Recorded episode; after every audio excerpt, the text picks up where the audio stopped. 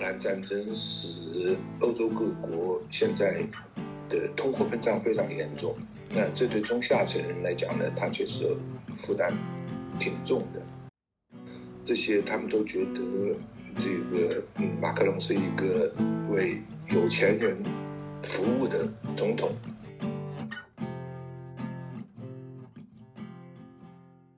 嗯，随便聊，随便聊。其实好像在今年二月份的时候，就中国内地各地，包括湖北武汉呐、辽宁大连，还有鞍山，都有一些退休老人上街去关于这个抗议医保改革的事件。然后这个全球老龄化的这个状况，好像也让这个退休金的制度受到冲击。就是面对这个问题，好像不仅仅是中国，就是法国当局在今年一月份的时候也提出了一个相类似，呃，或或者就是也提出了一个叫改革的呃退休改革的制度的法案，包括将退休年龄从六十二岁改到六十四岁，然后就开始不断有示威了。啊，我们今天就请到了现身在啊法国的朋友蔡崇国先生，和我们谈谈这场发生在法国反对退休金改革的罢工。那呃，蔡先生，您可不可以简单讲一讲法国的这场罢工是怎么从一月份开始慢慢发展到现在的？哦，这个法国总统的马克龙把他的这个退休改革作为他的呃重要的执政执政一个项目，或者是一一个目标之一，在他当选参加总统选举的时候，在他第一任。这是他的第二任期，第一第一任期的时候，他都反复的说过，他要推动这个退休的改革。当然说简单一点啊，就是把退休的年龄从四十二岁到呃推到呃六十二岁，推到六十四岁。嗯，这个其实不是那么简单。呃，他就是说，呃，过去呢，你老工作了多少年限？你到六十二岁，你才能够拿到这个，呃，怎么讲啊？就是足够的跟工资差不多的那种退休金。嗯。呃，现在要要要工作到呃六十四岁，当然它不是一下子改，它就是每年要增加几个月，最后应该是到二零三零年才才。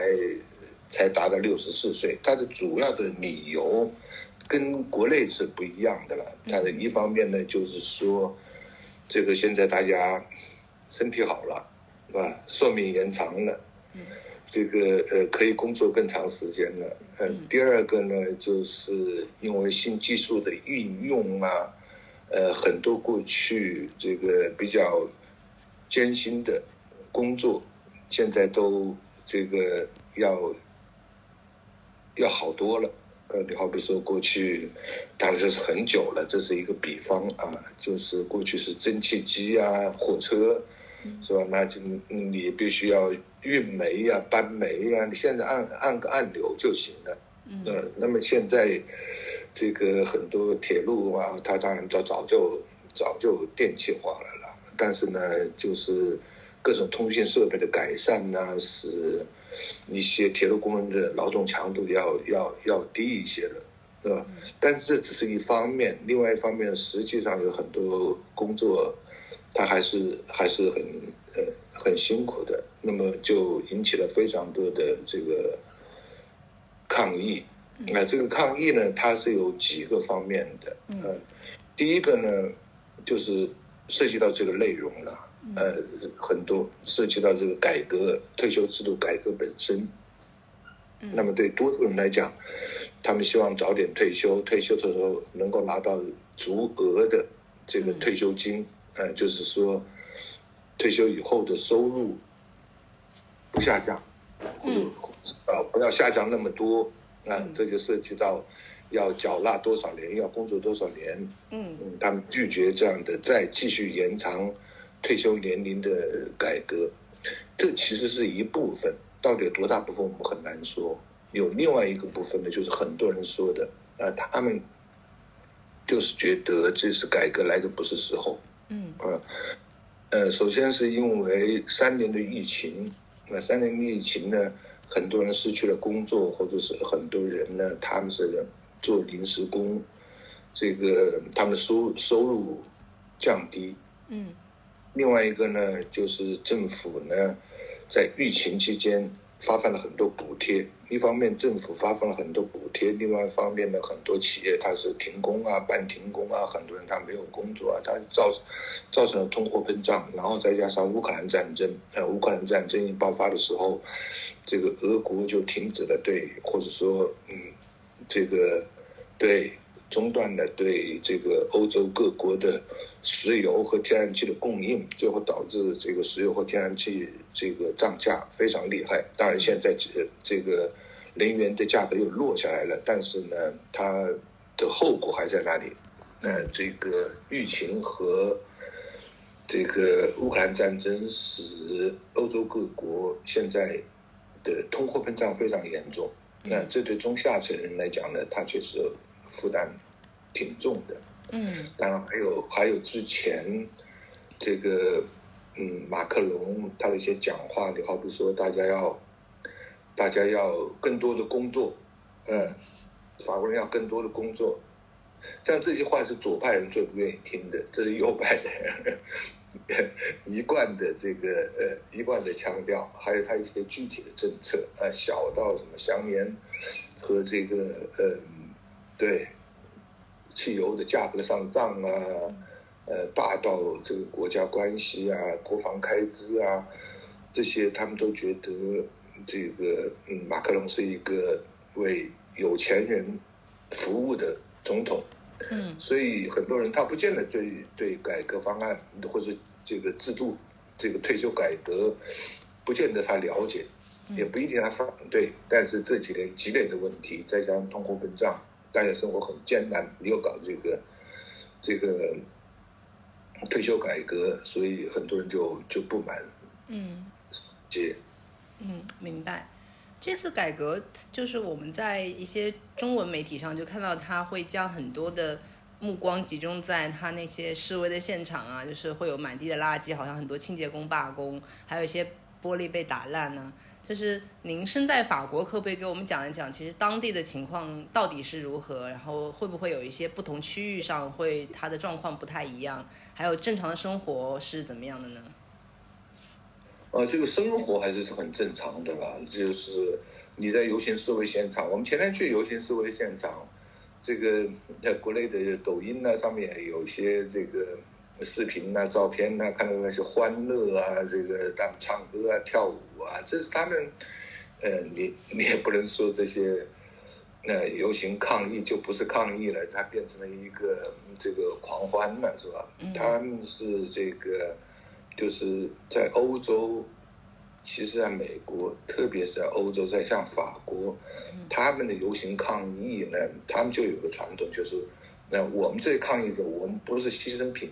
我们不是牺牲者，我们是主人，对吧？我们我们抗议，但是呢，我们不是那么悲催呀，不是那么这个呃充满了怨气呀，对吧？嗯，他们要抗议，但是要比较欢乐的。嗯嗯，这个这个这是一个方面，另外一方面呢，就是抗议，他们一方面罢工，一方面就是周末他们会会。游行，嗯嗯，这个因为像这些原因罢工，它会造成很多人的消费者的不便。你好比说，这个公共交通的罢工，或者说一些商店的罢工，它会嗯这个造成很多的不便。所以呃，这个工会呢，他们不是轻易罢工的，他们在周末可能游行示威。当然，这种游行示威是有是有些暴力，呃，这个。嗯，特别是一月、二月以来，已经持续了一两个月了。他们担心马克龙，马克龙的脾气是很很倔的，对吧？他不让步。呃，那么在法律框架内，这个问题得不到解决，就是说，在法庭法法律框架内。的游行示威呀，报刊的电视上的争论呐，和压力啊，马克龙还不会让步，所以他有一部分人他们会采取法律外的行动，这是这个法国几个时期、欧洲几个时期都会有的。嗯，呃，但这样的人呢，他是比较少。呃，这个，嗯，我特别是过去法国的大规模游行抗议啊，他是呃我都会会去参加的，但有的人他就会去打砸，嗯，抢他比较少了，就是把一呃有些比较极左极右的人呢，他们都会去砸一些这个商店呐、广告牌呀，甚至也会点燃一些。呃，一些东西包括垃圾箱啊。那么你有一个摄像机，我我试过一次，对吧？就是呃，有我们在世界游行，呃，游行的时候，我跟他们一起上街，有的人就把一个垃圾箱给点燃了，呃，我就用手机拍那个录像，对吧？你也是对着他拍这个录像是很吓人的。呃好像很很大一个火灾，但是你要在现场你看到了，确实是是没什么。所以在法国呢，他那个游行示威啊，它形成一个传统。那么每一次大规模的游行示威，总是有人打砸，呃，所以他们都习惯了。那么这一次和过去比起来呢，说实话我还是比较惊讶的，要好好得多。虽然也有暴力。而且有几场暴力还挺严重的，而且被拍下来了。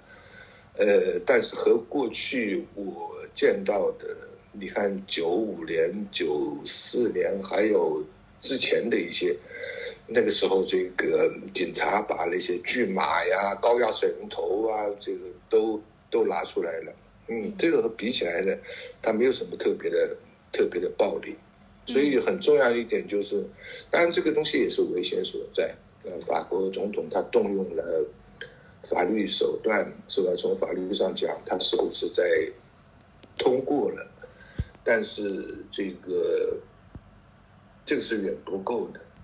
呃，这几百万人游行，上次工会说三月就是二十八号的这次大规模游行，工会说是两百万人。警方说是七十多万人，在之前的几次游行更多。如果政府继续不让步的时候呢？那如果继续不让步，可能有还有会有更激烈的呃冲突。那种激烈的冲突，主要倒不是打砸啊，因为这个各个工会他们组织的游行示威，他们都有这个纠察队的，他们会制止这些。打砸的人，对吧？主要的他们的体制外的抗争活动就是堵堵那些加油站呐，嗯，堵高速公路啊，甚至堵铁路啊，嗯，对吧？这个这个使很多人的生活很不方便，是吧？这个是他们比较比较厉害的。现在。已经开始了，据说有百分之十的这个加油站呢都没有油了。嗯，没有油，一方面是卡车司机罢工，另另外一方面呢是有的地方是这个呃加油站被被堵了。那生活上的话，会就是会不会因为加油站被堵啊，或者说有些路被堵了，铁路这样子会呃就有多大程度上的不便呢？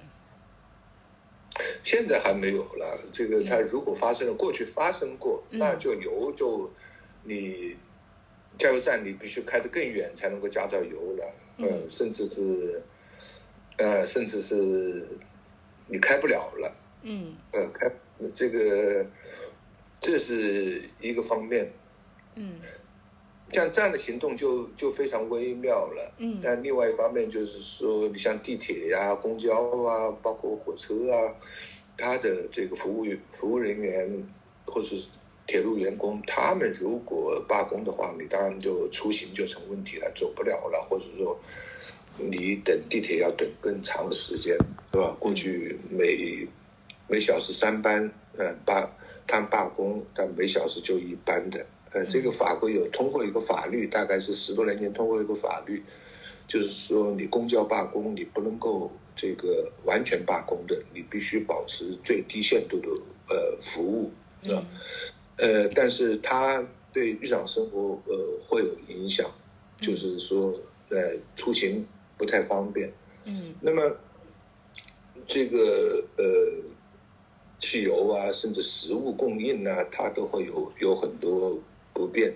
那么这个东西就是双面刃，呃，这个东西它经常持续不会不会持续太久的。所谓双面刃呢，就是你采取这些比较激烈的行动，你当然会对政府施加压力，但是同时呢，消费者呃他们会有意见。嗯，呃，那个中立的消费者，就是任何一件事情有抗议的，甚至抗议的人人非常多，几百万，但是呢，他总是也有赞成的，是吧？然后呢，还有呢无所谓的，那无所谓的和赞成的人，他恐怕经常会构成，嗯，居民的一半甚至甚至多数。那他们的生活不方便以后呢，他们就会对这个罢工者啊，对工会有有非常大的意见。另外一方面呢，你像。这个公共交通、地铁，它都是低收入者，嗯，要要用的，对吧？然后你把汽油这个汽油站给给封锁了，对吧？然后你把高速公路封锁了，那么外省的食物啊、油的供应进不来，它导致价格短短暂的上升，或者说不变，那也是低层人这个。呃，受害呀，所以工会的人他们轻易不会这么做的。那少数激进分子这么做，但是他经常也是持续不了太久的。如果说，当然这个就是说，在法国，他们有一种 solidarity，就是一种团结的精神。那这种团结的精神呢，就是我即使不赞成罢工人的诉求，呃，但是呢，他们。走路也好，或者是说他们地铁工人罢工也好，造成的不便，那么我也会理解，也会容忍。所以有时候，这个是这是一种文化，这个是非常重要的一种公民精神，对吧？我不赞成你的主张，但是你罢工，最后导导致我出行不便，呃，我在车站要等更长的时间，在车站上人挤人，很多不方便，但是大家也能够。